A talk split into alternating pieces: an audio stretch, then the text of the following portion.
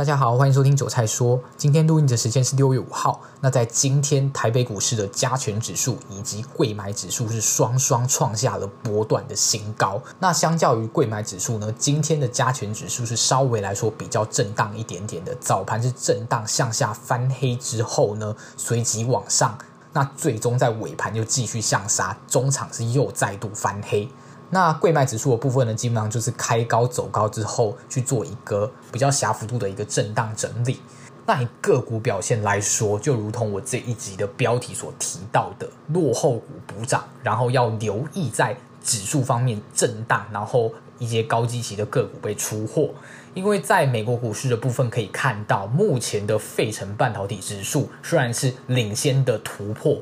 而且创高，但是呢，它这几天的走势是相较于 Nasdaq，还有上周五的美国道琼指数是比较震荡一点点的。最弱势、最弱势的绝对就是美国道琼。那再者就是 Nasdaq，，因为前面反弹的比较少，所以目前在走势上面也比较强势。那今天可以观察到，台北股市在早盘是跟着这个日经指数是一路往上开高之后。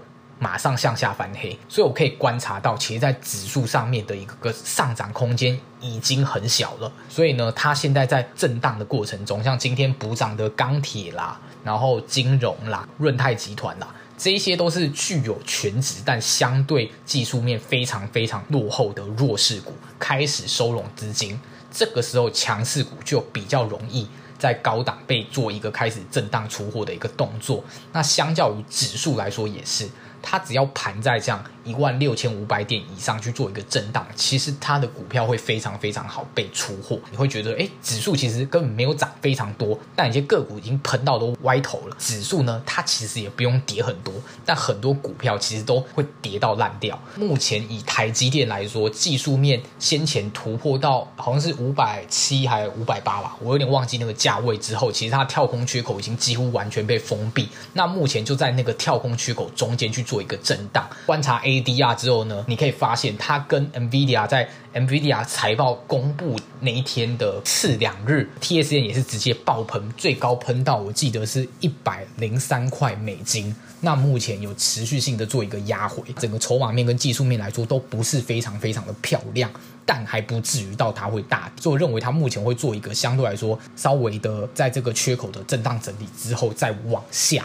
那相较于它往下的话，基本上加权指数就一定会往下。所以我认为说，今天虽然在双双指数都再度创高，但是在追价的力道以及整个融资开始涌现、空军投降的状况下，不要去做一个追多，或者是说太积极的去做多指数。因为非常非常容易受伤，那目前就会建议保守为主，然后部位可以开始稍稍去做一个减码。那当然个股上面的减码其实很不一定。如果你是弱势股，我觉得你还可以持续抱着；但如果是一些真的比较涨多、基期非常非常高的股票，我认为可以趁高去做一些部位上面的调节，这是比较安全跟稳妥的一个做法。